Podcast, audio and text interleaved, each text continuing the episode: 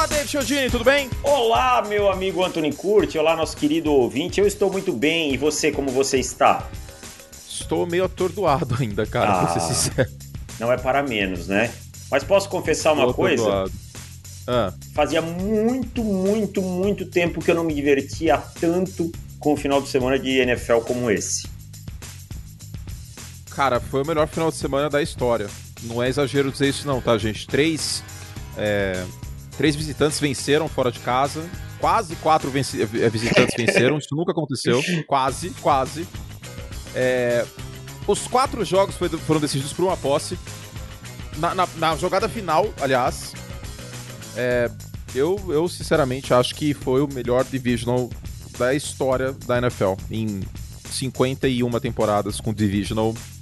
Muito difícil bater isso, cara. Muito difícil. Coisa espetacular, né, cara? E outra coisa que eu li é que foi a menor diferença de pontos da história somado, né? Tipo, os vencedores somados tiveram 15 pontos. Menor diferença da história. Foi completamente impressionante. É, e terminou com, o, com a cereja do bolo que foi o Bills e Chiefs. Kansas City classificou para a final da conferência. Mais uma final de conferência do Patrick Mahomes, 42 a 36 sobre o Buffalo Bills. Nesse podcast a gente vai falar sobre os quatro jogos do final de semana. Se vocês perderam algum deles, né? Vai que tava, sei lá, jantando com a patroa no sábado à noite, ou você foi na casa aí dos pais do seu marido, não sei, no sábado, ou no domingo, falou: vou assistir BBB, dane-se Mahomes. Tudo bem, foi assistir o BBB, mas perdeu talvez o melhor jogo da história. Mas a gente está aqui para rever essas quatro partidas fantásticas nos próximos, próximos 40, 45 minutos. E David Chiodini, o povo pede a volta do humor, hein? É verdade, mas vamos voltar, mas a gente ia combinar de voltar no podcast prévia. Então acho que quinta-feira a gente pode engatar o humor. E na na intertemporada também, né? É, que agora é muita coisa, né? Não é que a gente não quer fazer, mas senão a gente vai acabar deixando coisas importantes de fora, né? Exatamente. Então na intertemporada a gente volta com mais groselha, tal, que a gente sabe que vocês gostam. Mas é isso, os próximos 45 minutos, muito futebol americano para vocês. Então simbora, deixa o gênio. Começando aqui com o primeiro jogo, eu acho que são duas torcidas menores no Brasil, não vamos mentir e dois times. Porque, assim, por exemplo, a torcida do Kansas City Chiefs não era grande até chegar o Patrick Mahomes, certo? Certo. Mas, tendo o Patrick Mahomes, atraiu mais torcedores. Você, ah, tudo modinha. Gente, todos nós já fomos modinha alguma vez na vida. Eu Você acha sou... que o David Chiodini escolheu torcer pro Denver Broncos porque o quarterback era o Zé das Couves? Eu sou o maior modinha possível. O primeiro jogo que eu vi foi Denver Broncos ganhando um Super Bowl maior modinha possível. Então, muita gente começou a torcer para os Chiefs por causa do Mahomes. Eu tenho certeza que muita gente vai começar a torcer para os Bengals por causa do Joe Burrow. E eu conheço torcedores dos Bengals que já eram torcedores antes disso, tá? Deixando claro. Seu personal, Mas... inclusive. Sim, sim, um abraço pro, pro Marcos, ele é novo podcast, mas um abraço para ele. Vê mais os vídeos lá no, é, no YouTube. E é isso, tem, tem muita torcida dos Bengals no Brasil, sim. Não, isso não é uma torcida top 10, mas agora ela deve crescer com o Joe Burrow, que já é, inclusive, um quarterback top 10 para mim. Ah, com certeza, para mim também. E eu já noto uma certa movimentação de uma rapaziada mais nova nas redes sociais que tá torcendo pro, pro Cincinnati Bengals. Isso é legal, cara. A gente quer ver todas as torcidas crescendo, formando uma base legal, né? Sim. Eu, eu acho sim. muito bacana e tal. E, e é para ficar contente mesmo, e é para ficar esperançoso o torcedor do Cincinnati Bengals, porque tem muito suco aí, hein? Olha, você não toma nove sacks, oito deles sem blitz, e levanta a cabeça do jeito que ele levantou no final, se você não for um grande quarterback, cara. Teve, eu vou, a palavra tema deste podcast, David Chiodini, sabe qual é? Resiliência. Não, essa é muito na moda. Isso aí é muito coach. É uma palavra mais old school, é. já que a gente está usando termos de coach. Tesão. É, esse Essa cara, é a palavra. Esse cara tem tesão pelo jogo. Mas também tem gelo nas veias, né? Porque Opa. É uma coisa assim, você vê o Joe Burrow apanha, apanha, apanha, levanta, tem tesão, mas você vê que ele segue, que ele não se frustra, cara. É difícil de frustrar o cara. E, e você lembra que a gente conversou esses dias em off sobre esses quarterbacks que já passaram, chegam com calo do college por terem passado por dificuldades, como parece que eles rendem mais rápido? O Joe Burrow é um caso desse, né?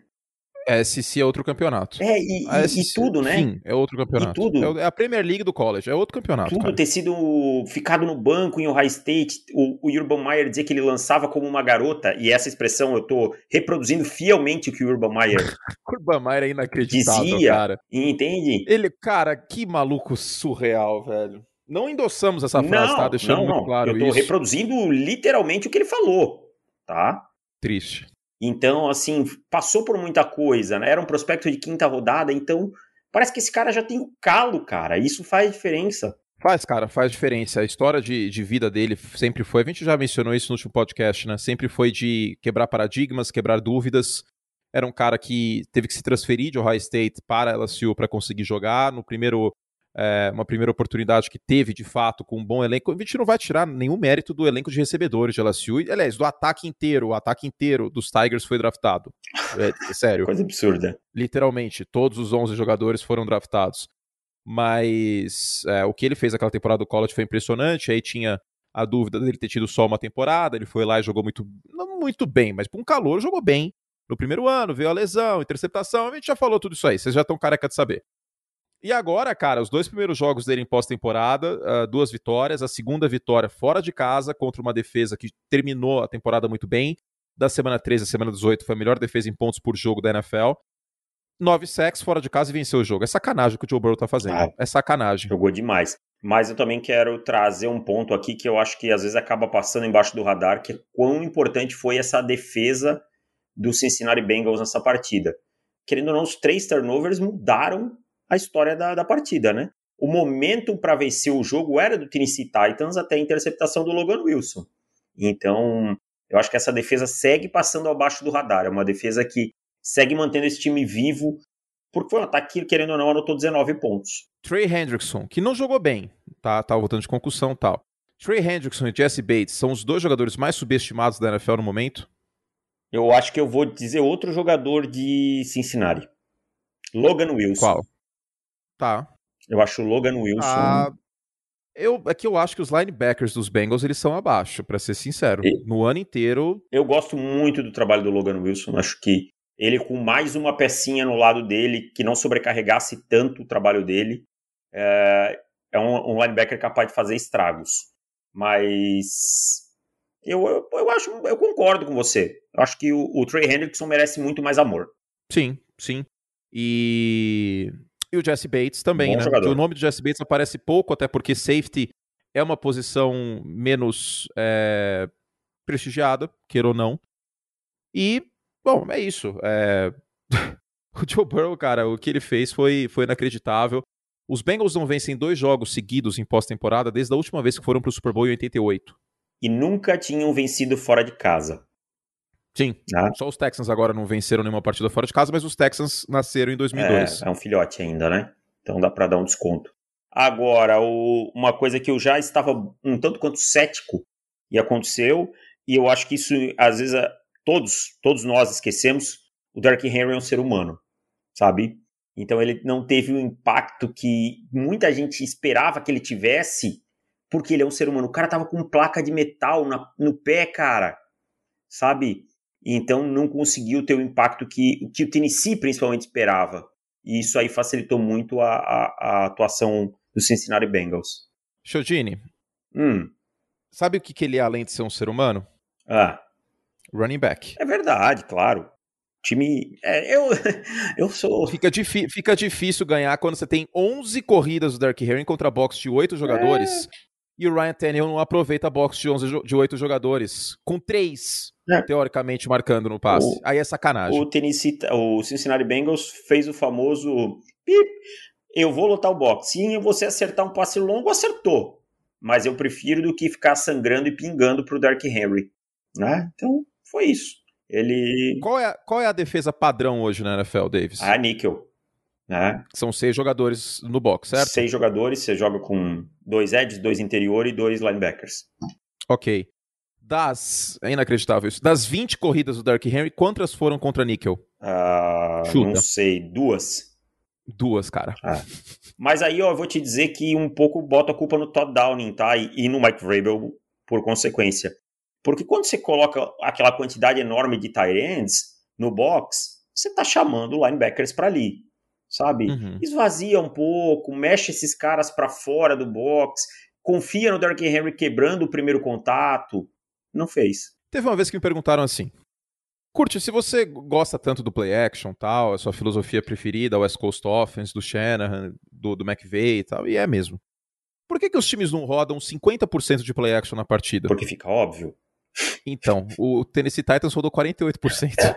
é, e a primeira jogada do jogo, e eu lembro que você falou no, no WhatsApp, e que eu falei, pô, que interceptação do Jess Bates, né? E tal. Você falou, pô, mas o Downing também podia ter dado um pouquinho de volume antes do play action, né? E eu meteu louco. louco. Chamou a primeira jogada a verdade é que é assim, esse time de Tennessee, para mim, com o Ryan Tannehill já chegou no teto. Uhum. Tá? Que é ser for seed da, da conferência, jogar uma semifinal de conferência e jogar uma final de conferência. É, a final de... Esse aí é o teto. Eu não vejo esse time voltando à final de conferência com o Ryan Tannehill. É, para mim é o, é o, teto do teto do é. teto chegar de novo numa final de conferência, cara. Eu, eu sinceramente não vejo chegando no Super Bowl. É quase impossível. Quase impossível, porque o, o... Gente, é... o Cincinnati Bengals desafiou o Ryan Tannehill a passar a bola e o Tal Downing, coordenador ofensivo, e o Ryan Tannehill simplesmente não passaram. Quando passava era play action, basicamente. E não conseguiu. Com oito jogadores no box, cara, você não conseguir punir a defesa do adversário. Imagina o Mahomes com, com essa quantidade de jogadores no box, toda jogada. É. E aí tem aquela questão. Nossa, ia ser um estrago, né? E aí tem. Não, não precisa nem ser. É, o Josh Allen. É, Justin... O Derek Carr, velho. É. Não precisa chutar o pau da barraca. O Derek Carr. É, e aí tem aquela coisa. Não é como se o time não tivesse armas. O time tem Julio Jones, que para mim fez uma boa partida, longe do Julio Jones espetacular, mas uma boa partida. E o A.J. Brown, que é um excelente recebedor. Sabe? Então, armas tinham. Faltou foi competência. Faltou bastante competência. E, abrindo um parênteses, quando é que os general managers na NFL o Chris Ballard com. com, com, com puta que pariu, velho. Desculpa a palavra, mas o Chris Ballard com. com Carson Wentz, Tennessee Titans com Ryan Tannehill, depois do jogo que a gente viu ontem, e depois do que o Joe Burrow tá fazendo nos playoffs, e que o Justin Herbert tá fazendo, e o que o Lamar Jackson já fez, na moral que essa galera tá, tá realmente refletindo que vai dar pra ganhar um Super tá. Bowl tá. passando na EFC, porque vai ter que pegar algum deles, cara. Tá para ser campeão na UFC, ou você vai pegar pelo caminho Justin Herbert, ou você vai pegar o Joe Burrow, ou você vai pegar o Lamar Jackson, ou você vai pegar o Josh Allen, ou você vai pegar o Patrick Mahomes. Não tem escapatória. Um desses cinco vai aparecer. Aí, aí posso piorar a situação? Imagina você ter ah. um bom time, poder pegar o seu quarterback do futuro e achar que você vai ganhar desses times com o Ted Bridgewater. Aí é sacanagem, né? É. Mas quarterback tem todo ano. Todo ano. aí depois acham que o torcedor do Denver Broncos é pistola à toa. Ai, ai. Sobre, sobre esse jogo, meu querido, você tem. Ah, sim, Evan McPherson. Tem que, dar, uh, tem que tirar o chapéu demais, também, hein? né? Pô, o cara não errou nenhum chute aí nessa pós-temporada, calouro. Oito field goals acertados, empatando o recorde aí uh, do Stefan Gaskowski, em 2006, como, como calouro. Field goal de 52 jardas para vencer a partida. Né? Então, fenomenal o que o McPherson está fazendo. E os nove sacks dos Titans empata aí o recorde de uma franquia em pós-temporada e perderam. Imagina é, a frustração é... do, do Jeffrey Simmons, do Harold Landry, desses caras que fizeram uma partida histórica e vão ver o resto da pós-temporada no sofá.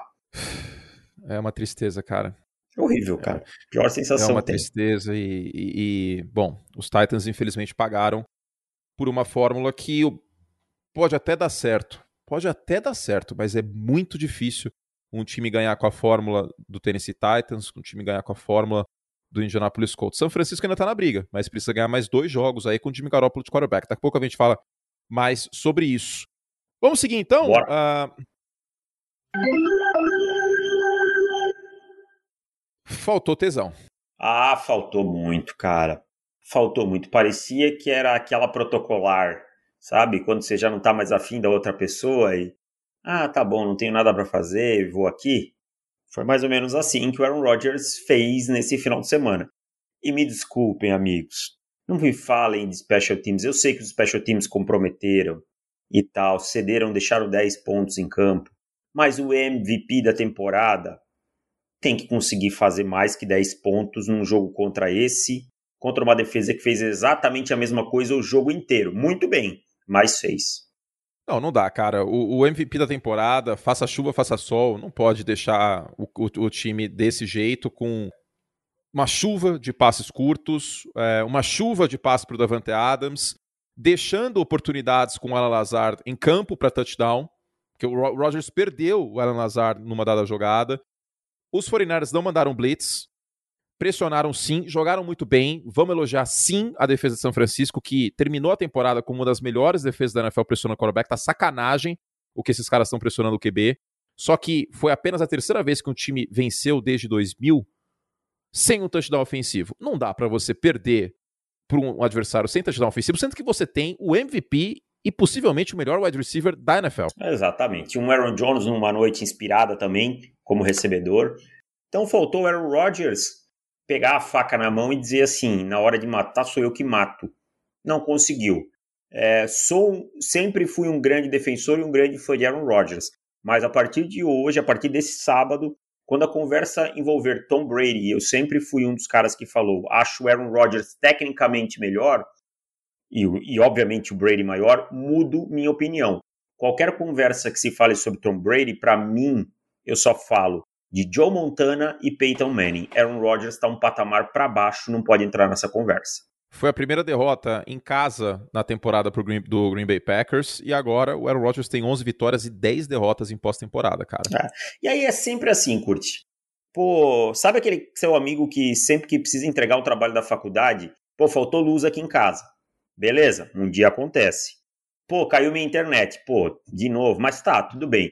No terceiro dia, cara, tu não vai acreditar meu cachorro veio e comeu o, o nosso trabalho.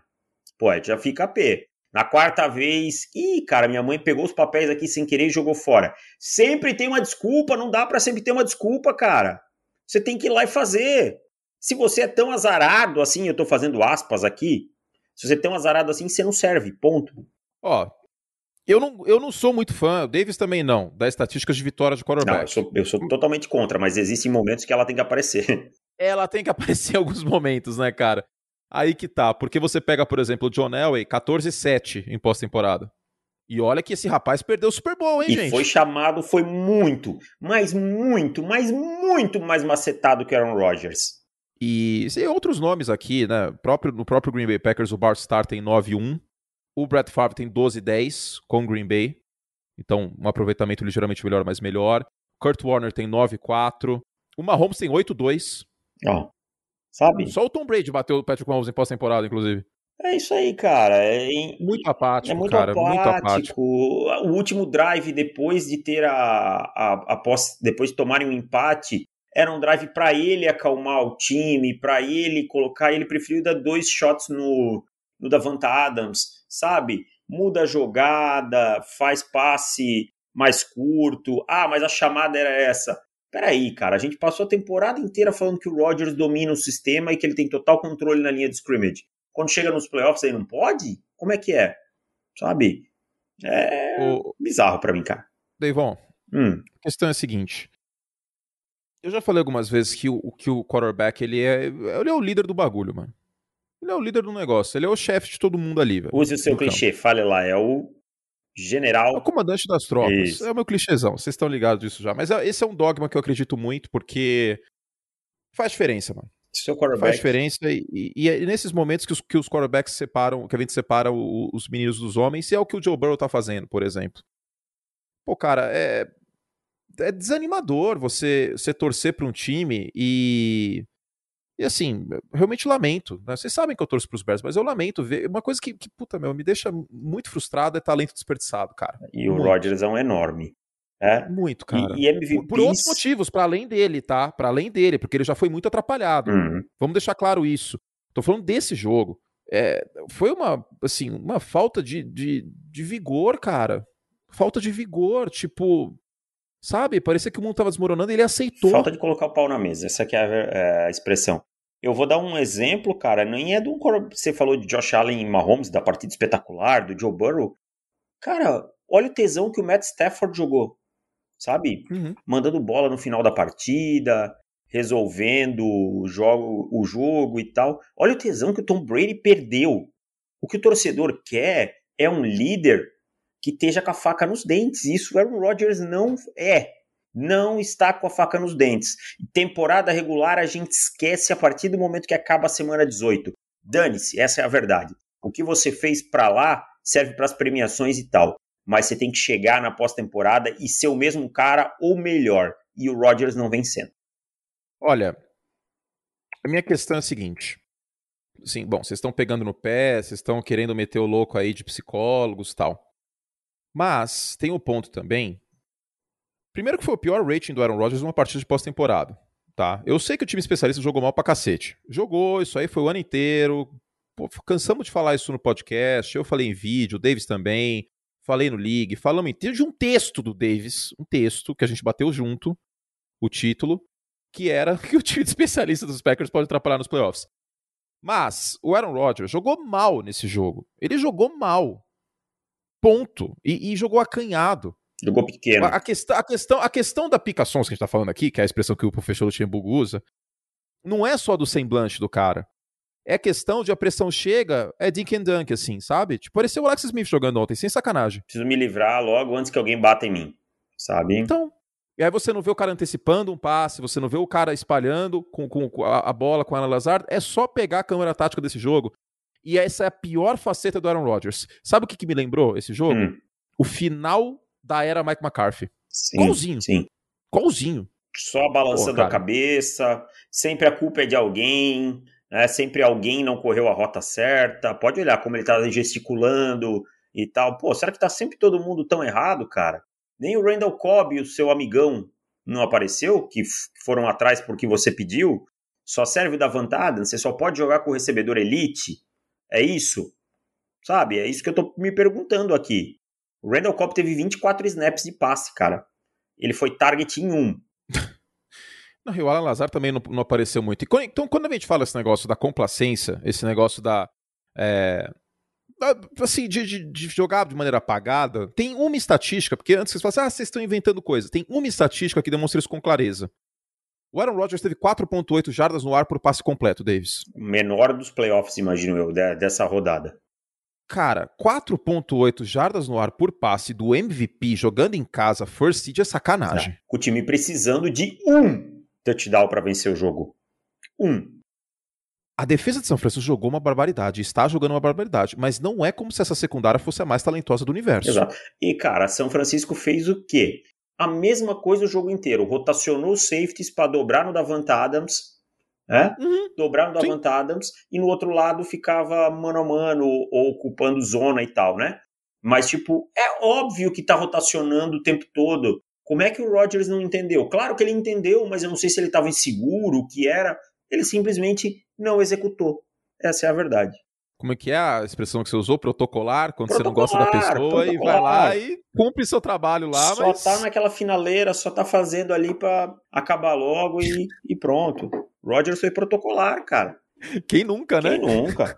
E aquela, aquele drive pós-touchdown, bloqueio de punch, para mim, ali mudou meu patamar de como eu vejo o Aaron Rodgers. É, cara, é, assim, eu, eu, até tento me colocar no lugar dele. Estou praticando hashtag empatia, David Chiodini. Mas. Não dá, cara. Você espera mais. Porque a barra é mais alta, né? A gente não tá ah. falando do Daniel Jones, a gente não tá falando do, do Justin Fields, do Jimmy Garoppolo, do Drew Locke, do Trevor Lawrence. É um cara que entrou na liga em 2005 que torcia para os 49ers quando criança. Nossa senhora. Ainda, olha, eu vou falar, não, torcedor dos Bucks, não fique, não fique brabo comigo tá? Mas graças a Deus os Bucks não passaram por causa disso aí. que aí a gente ia ter o Tom Brady que torcia para os 49ers quando E aliás, fiquei sabendo que tem mais uma pessoa que quase torceu para os 49ers quando era criança. Não conte. Não vou contar. Não Essa pessoa eu vou... ela pediu para eu não, não contar. Conte. Não conte. É... que eu falar? Ah, cara, é isso. É... E, e, vou te dizer que eu esperava, sendo sincero, nas redes sociais, tal, pá, nos comentários dos vídeos e, e todo o resto, na hashtag, do, da, da NFL na ESPN. Eu esperava mais gente, torcedor dos Packers, defendendo o Aaron Rodgers, mas a impressão que me passa é que a paciência acabou, hein? Clima de velório, cara. Clima de velório total. O torcedor não aguenta mais se decepcionar, sabe? O torcedor cansou das desculpas e tal. Porém, eu acho que a gente tem que lembrar de uma coisa. Que brilho no outro lado também, hein, cara? Que sangue nesse time, hein? Que camisa pesada que tem São Francisco 49ers, hein? Sim, sim, sim. E que treinador bonito ah, que é tem bonito, é também, bonito. Aliás, eu tô, Crisalho. você Nossa falou de beleza, senhora. eu tô preocupado com outro treinador da NFL que a gente vai falar daqui a pouco. Tá precisando de uma máscarazinha pouco- de argila, um negócio aí que tá Sim, complicado. sim. Mas, Daqui a pouco a gente fala dele. Muito café. mas esse 49ers aí, a gente tá falando pouco pela narrativa do Rodgers. Mas ah, eu não consigo dizer assim, nossa, não merecia ganhar porque fez só. Não, pelo contrário. Fez o que tinha que fazer. Quem me- merece ganhar é quem vai lá e ganha. E os 49ers fizeram isso. Eu escrevi nas cinco lições. Os 49ers sabem sofrer. Quem sabe sofrer nos playoffs é muito, muito perigoso. Agora, São Francisco tem 12 vitórias e 3 derrotas quando passa das 100 jardas terrestres e fez isso, né? Tinha que correr com a bola, correu.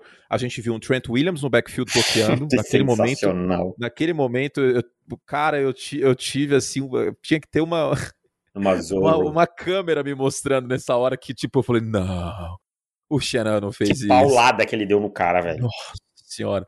O, colocou o Juszczyk para correr com a bola, colocou o Debo Samuel 10 vezes para correr com a bola.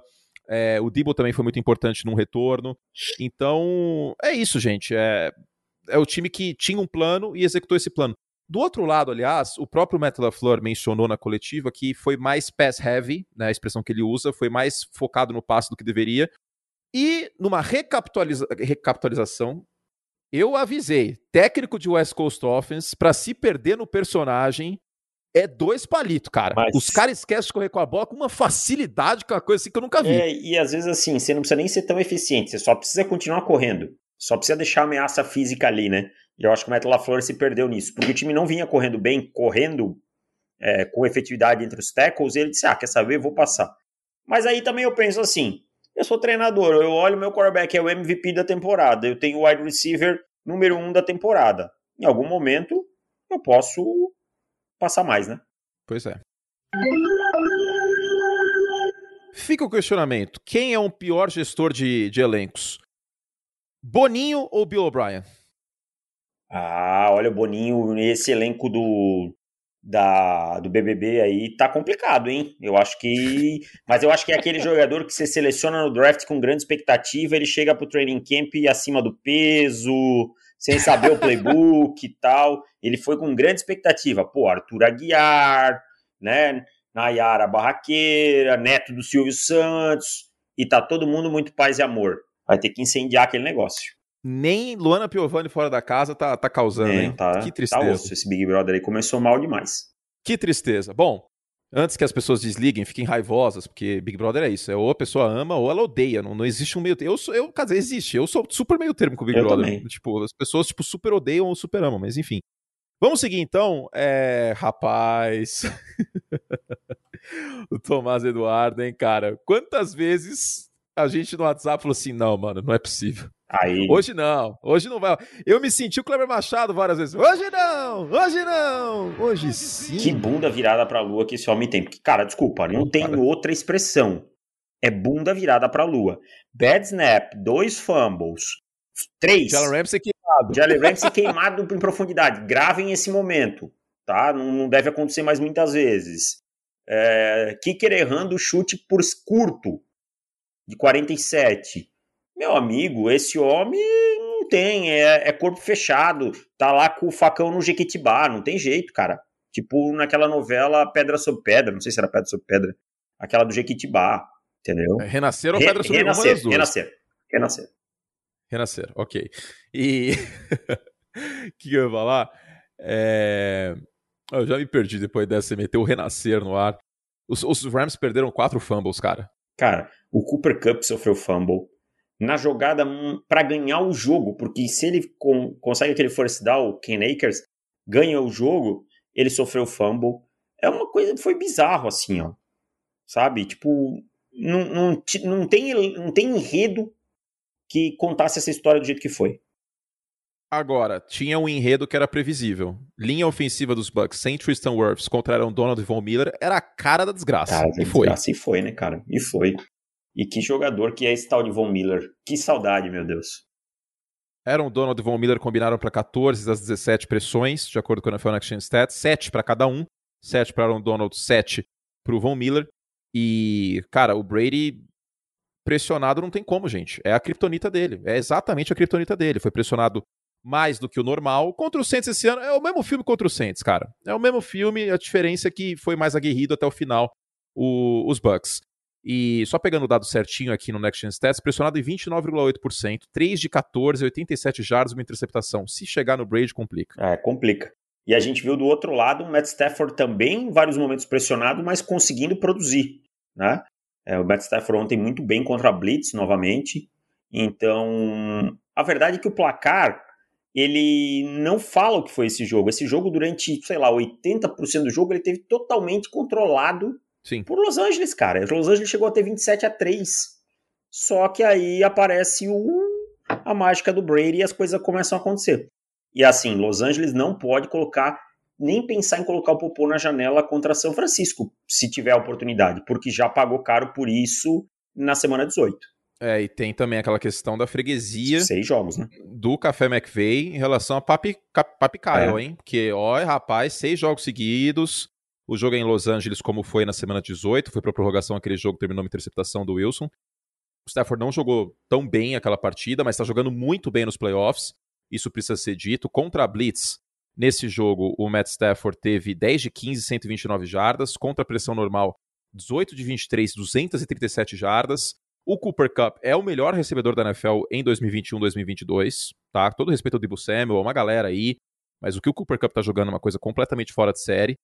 Então, promessa de um grande jogo, mas a gente vai falar mais sobre isso na, na prévia, né, que é exclusiva dos assinantes. Agora, só para terminar brevemente essa primeira parte desse jogo, você tá surpreso com a eliminação do Tampa Bay Buccaneers? Porque eu não tô. Eu também não tô, cara. Esse time, esse ano, vou usar uma expressão que você usa.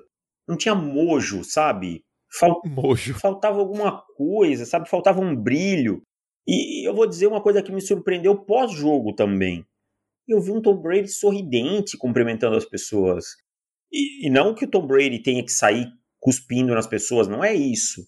Mas a gente já viu o Tom Brady eliminado e quão puto ele ficava. Não ficou para você uma sensação de, ok, eu fiz o que dava, eu curti e chegou minha hora? Puta, cara, eu. Sabe que eu, a gente já gravou o League hoje. Hum.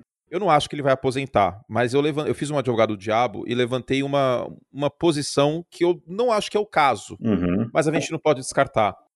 Será que ele não vai meter o Pelé e aposentar no auge? Para as pessoas lembrarem do Brady só jogando bem pra cacete? Seria justíssimo, por sinal.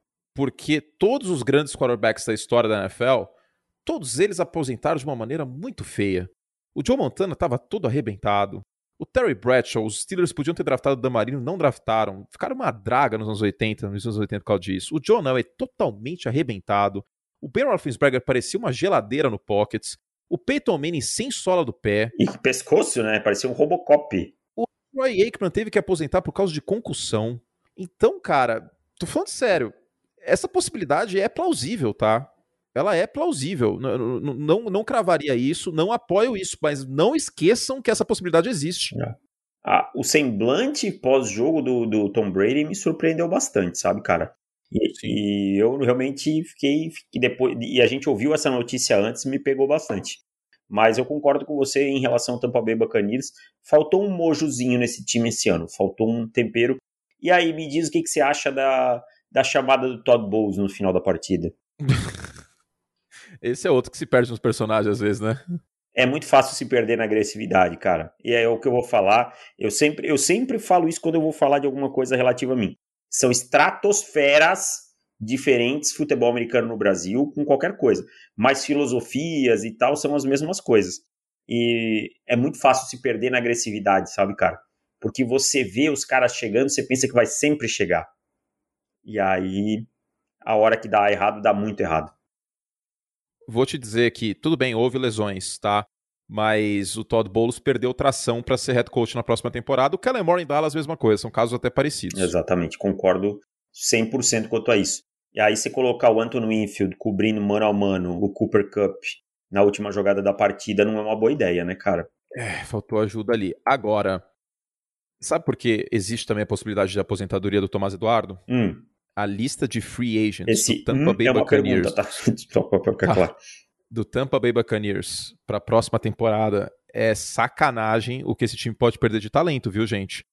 Chris Godwin, Jason Pierre-Paul, Ryan Jensen, Dam Kong Su, Rob Gronkowski, Leonard Fournette, O.J. Howard, Rojo, que é um dos running backs do time. Uh, Richard Sherman, mas ainda nem pra considerar tanto. Aí é, é reforço. É, cara, é muita gente.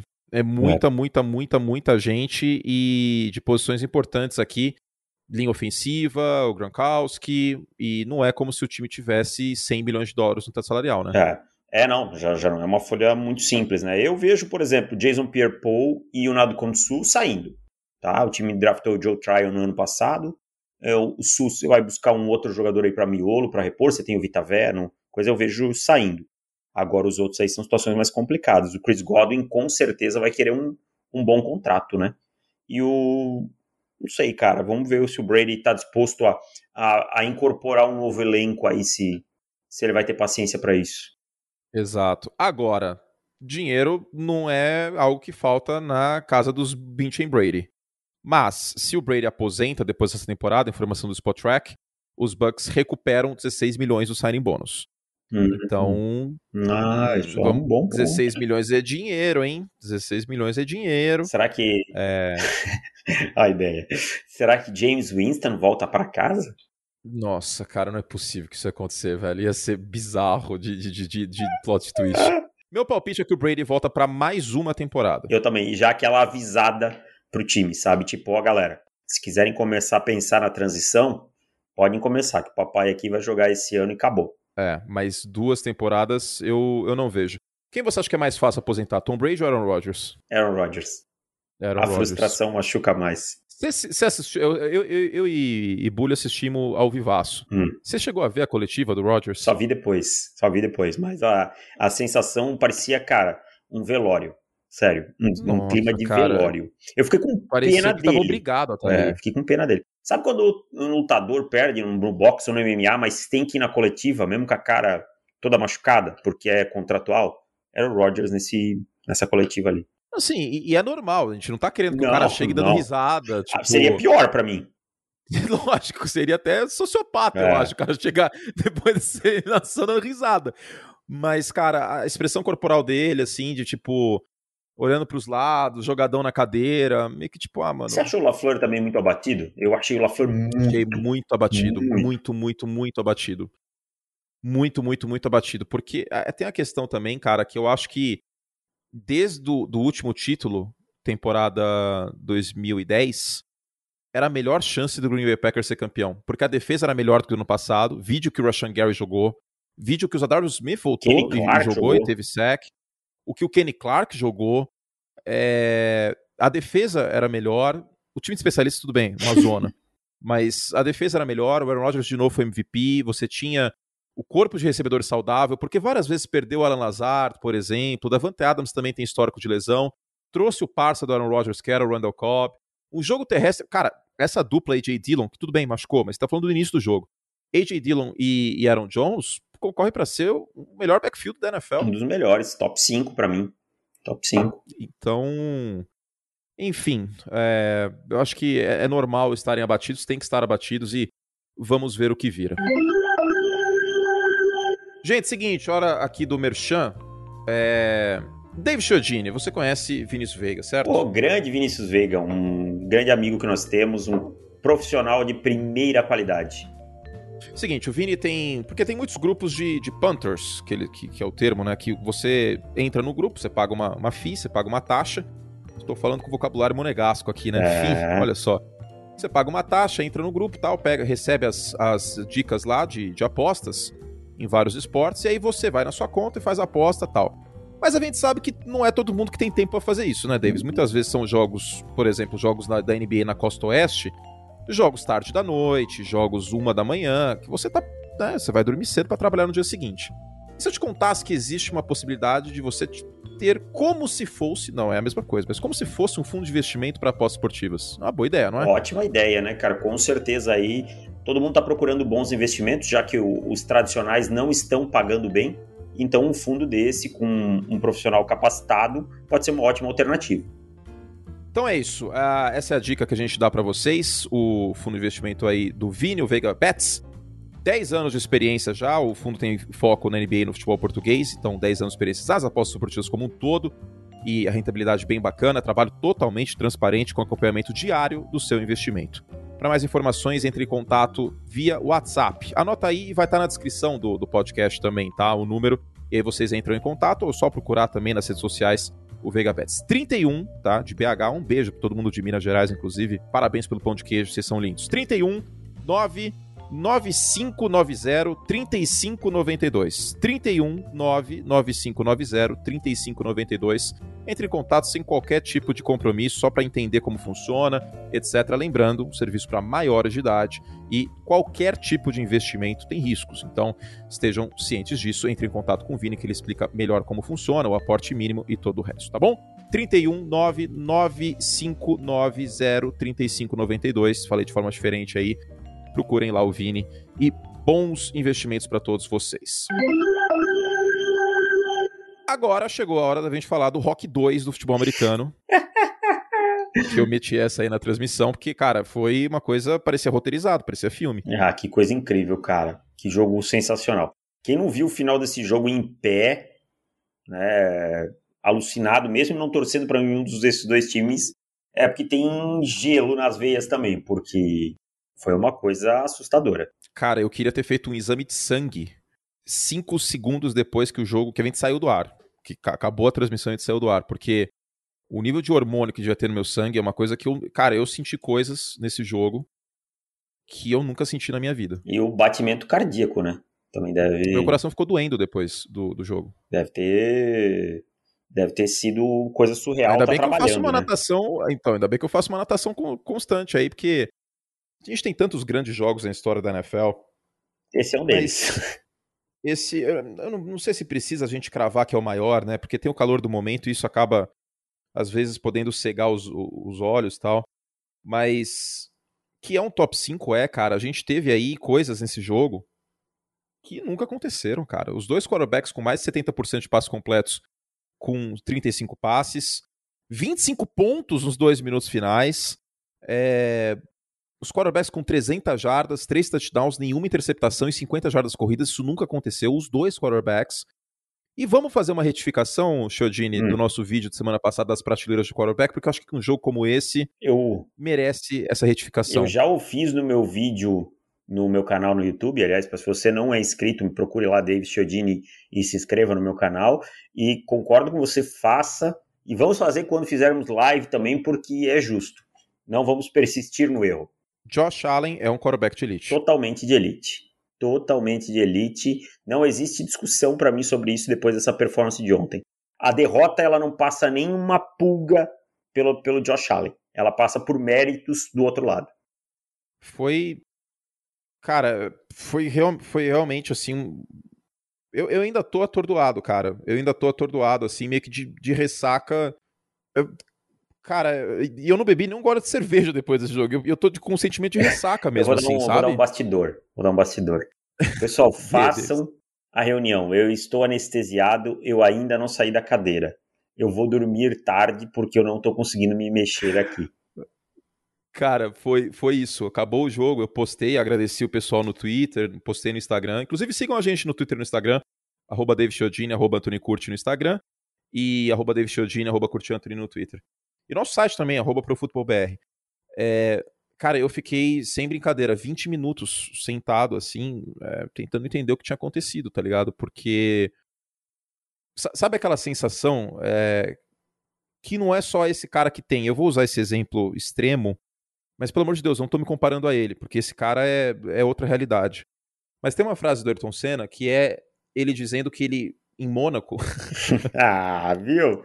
Em casa. Em, em casa, lá em casa, lá em Monte Carlo, que era como se ele entrasse num túnel assim e não tivesse visão periférica. E existem estudos sobre isso, tal, não é só o Senna que tem isso, que teve, que é a questão do, do flow, do fluxo. E, cara, é... eu vou te dizer que nesses dois minutos finais eu perdi totalmente a visão periférica. É, é uma sensação que eu nunca tive na minha vida. Na minha vida. E eu não sei se eu vou ter um dia de novo. Porque é tanto, eu tava tão, tão. Parecia que eu tinha me, me fundido ao que estava acontecendo, sabe? Eu sou só um mensageiro, deixando muito claro: as estrelas é Mahomes, é, é Allen, é quem estava em campo, Tarek Hill, Gabriel Davis. Mas estava uma coisa tão intensa que logo depois do último touchdown do, do Gabriel Davis, eu bati o olho e falei: foi uma rota gol entre os dois safes em cover two. E eu nunca pensei tão. Eu nunca fiz uma leitura tão rápida assim de, de uma jogada depois que ela aconteceu. E aí veio o replay e apareceu isso na tela. E eu fiquei um pouco assustado. Porque tinha sido exatamente isso. E, e eu cheguei a chorar em um dado momento. Foi muito especial, cara. Foi muito especial. Eu acho que para todo mundo que tava assistindo também foi, foi uma parada assim. É, transcendente. Para mim é o, é o melhor jogo que eu já comentei com certeza. E é o melhor jogo que eu já assisti, Davis. E, e olha que tô vendo esse negócio faz 20 anos, hein? Mas igual esse, sei lá, cara, nunca teve. O... E eu quero destacar aqui a genialidade do Andy Reid, né? Com, com o Eric Bieniemy e tal, porque tiraram o que teoricamente era o melhor do ataque do Kansas City Chiefs, que era o que? A bola em profundidade. O Mahomes uhum. não teve nenhum passe para mais de 20 jardas. Como, como castigou? Velocidade ela não importa só para você correr em linha reta ela importa para você ganhar jardas depois da recepção também. Cada buraquinho na defesa do, Kansas, do Buffalo Bills, que cedia 18 pontos por jogo, foi explorado. Tá? Seja com Tarek Hill, seja com Travis Kelsey, seja com Michael Harman, seja com Baron Pringle, com Mahomes correndo com a bola, mostrando que é um grande atleta. Então, isso é genialidade, cara. Isso torna um treinador, isso mostra um treinador muito fora da curva, muito acima da média. E isso o Andy Reid ontem mostrou de novo contra um grande treinador também, que é o Sean McDermott. É, eu cheguei a mencionar isso aí na transmissão, que estava me, me assustando, entre aspas, que até o terceiro quarto, os dois quarterbacks, que são muito reputados por conta do braço forte, não tinham nenhum passe para mais de 20 jardas na partida. E aí eu virei e falei: é...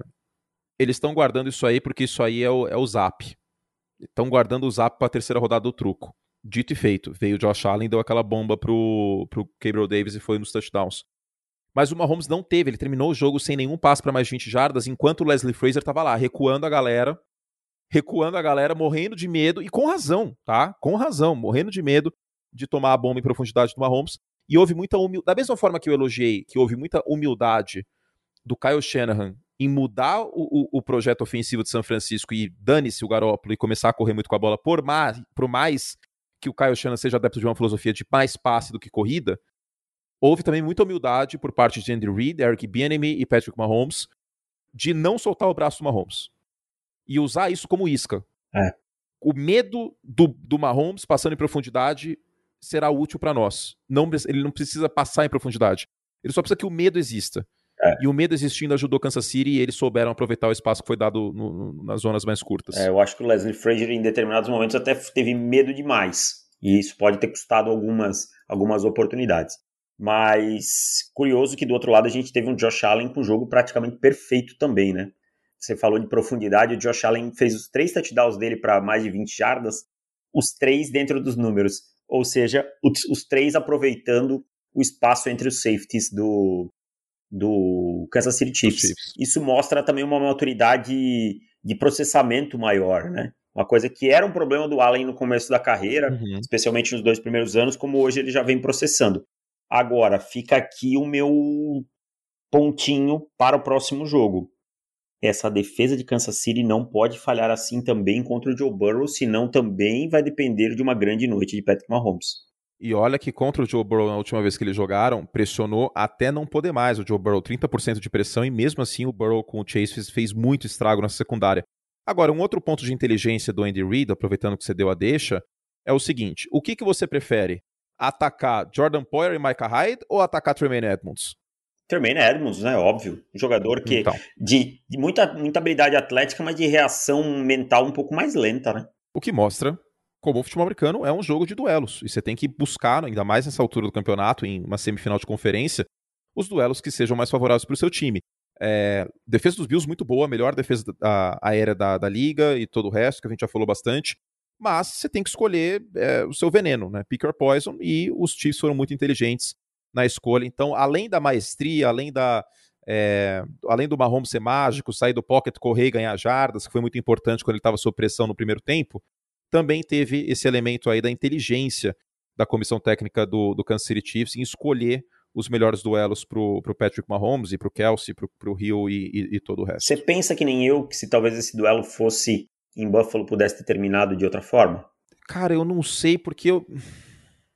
Eu não sei, cara, sinceramente. Eu penso. Eu penso se Buffalo não de... me diga por se quê. Buffalo não deixou essa oportunidade é, lá na temporada regular. Porque é um ambiente hostil e atrapalhar a comunicação do Patrick Mahomes e tal. Não estou dizendo que o Mahomes ia anotar 10 pontos, não é isso, gente. Mas talvez um ou outro erro, porque nesse jogo qualquer erro foi crucial.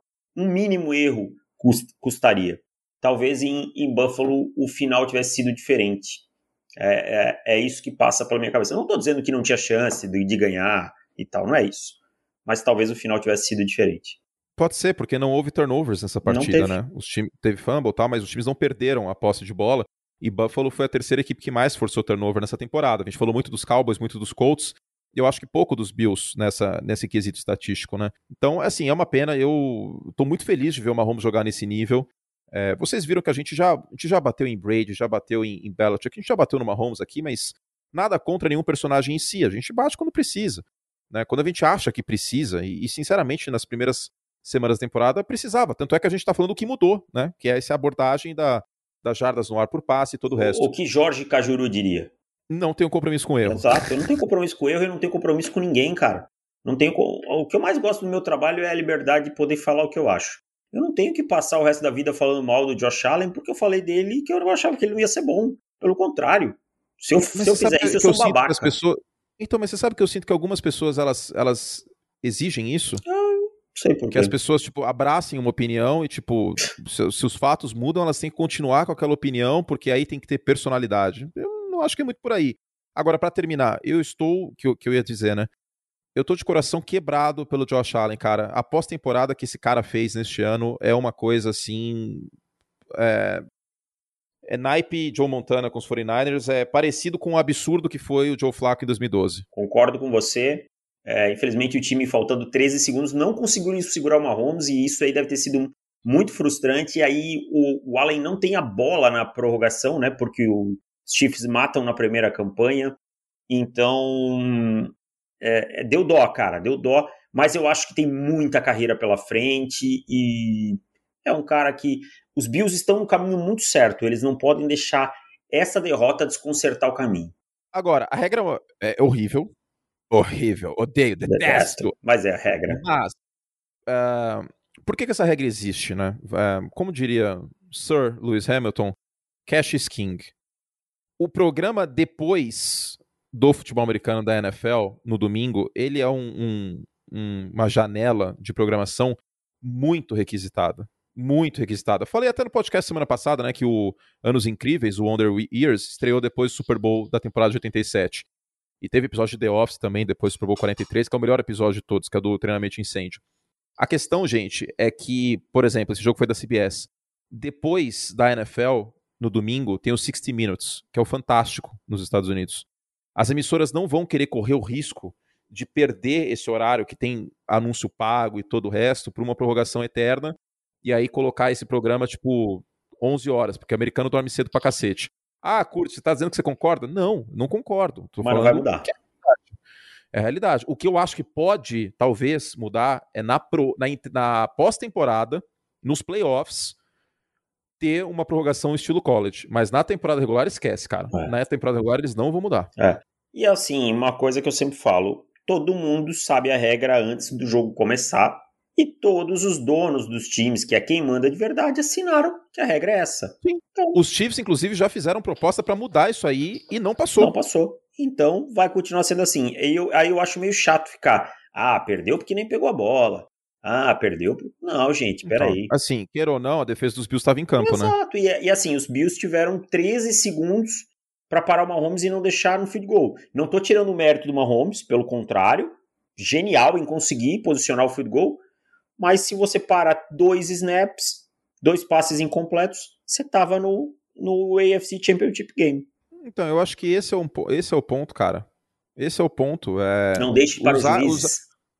Sim, também. E, e, usar a regra da prorrogação, que é horrível, tá, gente? Eu não gosto dessa regra. Ninguém, Ninguém gosta. gosta. É anticlímax. Ninguém gosta. É. É, que nem, é que nem uma luta decidida por pontos. É, é um saco. Mas é? é a regra. Mas é a regra, todos os times aceitaram isso e a defesa dos Bills, que foi uma das melhores da liga, estava em campo, estava exausta, sim, mas estava em campo. Então, É horrível, mas é que nem disputa de pênaltis. Disputa de pênaltis é justa? Não, claro que não. Então, se a gente, se a gente vira mata-mata é justo, nem foi ano, né? Não, mas é. Não é justo, mas é, é, é a regra e é emocionante. Eu prefiro anos luz, mata-mata em absolutamente ah, qualquer esporte. Ah. Qualquer esporte do que. E eu entendo a realidade do futebol, que precisa ter pontos corridos, porque uma questão financeira, de todos os times jogarem o ano inteiro. Eu entendo todos esses argumentos. E que ainda tem o mata-mata na Copa do Brasil, na Copa do Mundo, Libertadores, etc. Mas, cara, é, é outra realidade, cara. É, é outra mata-mata para decidir o campeão. É, e aí, é puxão. E aí eu não acho tão injusto também, não. Porque aí é aquela coisa. Para ser campeão, você tem que ter nervo de aço também. Eu acho. É, uma, é um, eu acho. É um eu acho também. Então... E, e, vou te dizer mais. Quando foi a última vez que um campeonato brasileiro parou o país, cara? Não, foi Robinho e coisa, né? Robinho e 2002. contra o Corinthians. Infelizmente, é, contra é o Corinthians. É o último mata-mata. É. Que é o último mata-mata, cara. O Santos tipo... saiu, acho que oitavo na fase classificatória. Tirou Sim, o São Paulo. São Paulo. O Diego, os piores dias da minha vida, o, esse, inclusive. O Diego foi comemorar em cima do logo do São Paulo, molecão ainda, o Diego e Robinho. E aí depois passou por mais alguém e pegou o Corinthians na final e o Robinho pedalou pra cima do Rogério. Uma final com o Morumbi lotado, com com a Globo Galvão. mostrando os ônibus dos times, Galvão. Então, quer dizer, eu, eu sou muito pró mata-mata, eu, eu, sou clubista sou. com mata-mata. Também sou. Sou muito clubista e, e, Bom, meus esportes preferidos tirando Fórmula 1, né? Porque eu, eu, por exemplo, na NASCAR tem playoff. Eu acho uma abominação playoff no automobilismo. aí fica, fica esquisito. Também acho, também acho Todo respeito aí, pessoal que gosta de NASCAR, eu, eu gosto de NASCAR, inclusive jogo no videogame, mas o playoff eu sou contra. E muita gente que ama a NASCAR, que tem a NASCAR como esporte preferido, é contra também. É. Eu não gosto da ideia. Mas no beisebol tem playoff, e o playoff do beisebol também é, é uma outra realidade, cara. Tipo, é o melhor momento da temporada. Agora, é a regra, e mata-mata, não sei até que ponto muita gente argumenta, ah, não é justo tal. A regra da prorrogação é ruim? É ruim. Eu mudaria? Mudaria. Mas a questão é que o dinheiro manda, e se mudar, vai ser pra, pra pós-temporada. E, e olha lá, viu? Capaz que os caras metam uma, um penduricário lá de falar assim, ó, a, a prorrogação, os, a prorrogação só muda na final de conferência e no Super Bowl, tá ligado? Vai mudar tipo... nada. Eu acho, a minha aposta é que não vai mudar nada. Nada. sabe qual é o problema também disso aí? Hum. Para terminar. College football, que tem uma, uma, prorrogação teoricamente mais justa, necessariamente os dois times têm a posse e não tal. Não termina nunca. Começa a linha de 25. Primeiro que você corre o risco de não terminar nunca. Esse ano, por exemplo, teve um jogo de Penn State que teve 200 prorrogações. Segundo, que eu vou te dar. Qual, você sabe qual que é a programação do próximo domingo da NFL? Hum, é 5 horas a, o jogo da AFC e às 8h30 o jogo da NFC. 8h40. 8h40. 8h30, 8h40. É. E se rola a regra do college com quatro prorrogações na final da AFC? Aí, Os caras esperam? Hum, a final da NFC espera para começar? Não, imagina aí, todo mundo já aqueceu, né? Todo mundo já tá lá na beira do campo para entrar e tem que ficar esperando o outro jogo acabar para poder entrar. Aí vamos, vamos piorar isso aí? Vamos piorar o cenário? Aconteceu essas quatro prorrogações. O segundo jogo começa atrasado e tem duas prorrogações. Faz o que com 60 Minutes? É 60 não, Minutes, não tem. Né? Não tem. É o, é, o, segundo jogo é da Fox, mas sei não, lá, eles enfim, devem ter um programa é. de off. Acho que é o do Gordon Ramsay, o Next, next Level Chef. Você viu essa propaganda? Que é, Stupid call! Que é um, é um prédio assim, aí os, os chefs fazem uma comida, aí sobe. Logo menos vai ter o Jacan fazendo isso no Brasil, tenho certeza. E aí faz o que com esse programa aí do Gordon Ramsay? Não passa? Não passa. E aí você faz o que fala o que para o anunciante do Gordon Ramsay, que pagou uma fortuna? Então, é, cara, gente, eu vou falar uma verdade, e eu sei que tem muita gente que tem 15, 16 anos que tá na audiência. E tem gente mais velha também. O dinheiro move o mundo. Move o mundo. E o que manda nessa parte. Os, os direitos de televisão da NFL são uma coisa assim, cobiçadíssima. Cobiçadíssima. Então, a realidade é essa. Eles não vão mexer nisso aí porque corre o risco de acontecer essas coisas que a gente falou. Porque se, se atrasa. Imagina a loucura, cara. Tá na terceira prorrogação, a final da UFC, e a Fox começou a final da NFC sem audiência. Não, imagina, mano. Imagina. E aí, e aí você tem uma empresa de, de tapete de vidro pra cadeira. Meu Deus. Ou de seguros. Na... Ou de seguro, que tem propaganda de seguro. Você anunciou no primeiro bloco da final da NFC. Falou assim, puta, eu vou anunciar no primeiro bloco aí, porque vai ter muita gente vendo na expectativa tal, vai pegar a audiência do outro jogo, que mudou de canal. Aí não tem ninguém vendo, e ninguém vê o não, produto que você gastou, sei lá, quantos mil dólares. Imagina a gente que trabalha com um negócio tendo que ficar passando com duas telas numa final de conferência. Imagina não, gente, não vai, infelizmente não vai mudar. Infelizmente não vai mudar. E é injusto, mas é, dinheiro manda, e dinheiro manda na NFL faz muitos e muitos anos, e infelizmente a gente tem que ser histórico quanto a isso e, e entender que essa é a realidade, não tem muita coisa que pode fazer. porque as televisões vão ficar muito puta, pistola, se mudassem isso, correndo o risco de, de é, atrasar jogos. Não, eu vou dizer outra coisa. Temporada regular. Hum. Quatro prorrogações. Começou o Sunday Night Football e tem uma prorrogação na quarta. A NBC ia ficar louca. Tá louco, Falou assim: vocês estão de sacanagem, velho. É o melhor jogo da rodada, as galera tá assistindo outra prorrogação e não tá vendo o meu jogo. O que sustenta a NFL de verdade são os contratos de TV, de TV, streaming, todos os que ela Sim. tem. É isso aí. Então, quem manda para o, são os donos e os donos recebem dinheiro desses caras. Então, os donos não, não vão desagradar esses caras. Essa vai ser a regra. Se fizer, que nem você falou, vai ser um penduricalho qualquer mas essa regra não vai mudar e todo mundo sabe qual é a regra. Ponto. Ó, eu digitei aqui, contrato NFL, que, que é um doppelganger, meu, que escreveu, do esporte. O cara chama Anthony Krupp. Ah, eu sei quem é. ai, ai. Eu acho que um dia eu fiz uma pesquisa e apareceu esse cara. Sim. Gente, vocês têm ideia que o contrato só do Thursday Night Football com a Amazon é de 1,3 bilhões, por ano. Daquele, por jogo, ano. daquele jogo que várias vezes você xinga na quinta-feira à noite por ano. O contrato do Sunday Night Football é de 1,7 bilhão por ano. Dólares, né? Aí ima... claro. Dólares. Aí você imagina a NBC pagando 1,7 bilhão por ano para não ter o anúncio do programa novo que ela vai passar na quarta-feira, no primeiro bloco, porque a galera tá vendo a prorrogação do outro jogo. Os caras, gente, infelizmente o dinheiro move o mundo, velho. E é muito dinheiro nesse caso, é muito dinheiro e é um dinheiro que é dividido em 32, em 32 partes Explica iguais. Explica pro Jerry Jones que, é o... que, tiveram que descontar uma parte porque não passou. Não, nunca, que ele, nem se os Cowboys vencerem o Super Bowl, eu acho que ele toparia. Se o Jerry Jones tivesse escolher entre, entre dinheiro da, da TV, que foi ele, inclusive, que revolucionou isso nos anos 90, né? Revolucionou ainda mais. Uhum. Se ele tivesse que escolher, escolher entre o dinheiro da TV e a, e a regra da prorrogação mudar, eu não tenho a menor dúvida que ele vai escolher o dinheiro ele da TV. Ele escolhe o dinheiro da TV é ganhar o Super Bowl, cara. Não tenho nenhuma dúvida. ai, ai.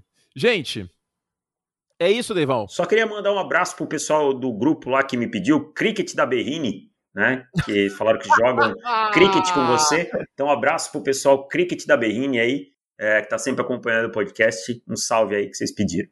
Muito bom. É... Faz parte desse grupo aí, segundo David Chiodini. Ah, fake news até não poder mais. Gente, obrigado pela companhia. Foi fantástico é, esse final de semana. Obrigado sempre pelos feedbacks que vocês mandam também. Tamo junto aí pela audiência.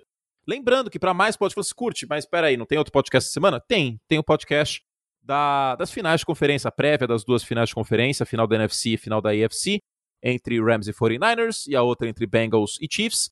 E os assinantes do site conferem. Ah, peraí, vocês são mercenário? a gente é mercenário, mas. Do bem. De leve. Nessa época tá de leve porque a promoção segue. Ó, seguinte, gente. Esse, essa prévia vai ao ar na quinta ou na sexta? Provavelmente na quinta, certo? Acho que na então, sexta, né? Enfim, tudo bem. Na sexta. Tudo na bem. quinta ou na sexta. Então, ó, pra não ter desculpa. Até sexta-feira, até sexta-feira, a nossa promoção está de pé. Certo. R$1,90 no primeiro mês. Depois vira plano anual com desconto. É o plano anual com desconto, não é o plano anual cheio. Plano anual com desconto, 120 reais por ano. Então você tem R$1,90 no primeiro mês e depois por um ano, 120 reais. Entra lá, profutbol.com.br barra assinar. Você pode cancelar a qualquer momento nos 30 primeiros dias que não vai renovar do nada. Plum, plum, renovou. Não. Passou 30 dias, automaticamente converte e, e é cobrado pelo PayPal o plano anual. Então esse é o desafio que a gente faz para vocês. Sigam aí uh, o Profutbol nas redes sociais, mas assinem também o nosso site e a gente espera que vocês gostem do conteúdo. Então, te damos 30 dias por R$ 1,90. Se você topar, se vocês acharem que compensa, vocês seguem com a gente, vira plano anual e só precisa se preocupar com isso na outra temporada. Aliás, na, na outra, outra pós-temporada. Pós-temporada, isso quer dizer. Né? Então, profutbol.com.br barra assinar, o link também está na descrição do podcast, está no menu do nosso site. A gente te espera aí, assine o ProFootball, porque compensa, compensa muito, é muito conteúdo também no off-season, vocês não ficam órfãos do futebol americano depois que, que a temporada acabar. E aí a cobertura completa, você torcedor de São Francisco, você torcedor de Kansas City, você torcedor de Cincinnati, você torcedor de Los Angeles, do Los Angeles Rams, não pode perder. Dá essa chance para nós, R$1,90 e vocês têm acesso ao podcast, têm acesso às perguntas também e todo o mais. Tá certo? Certíssimo, Antônio Curti. Então é isso. Obrigado ao Júlio, nosso editor.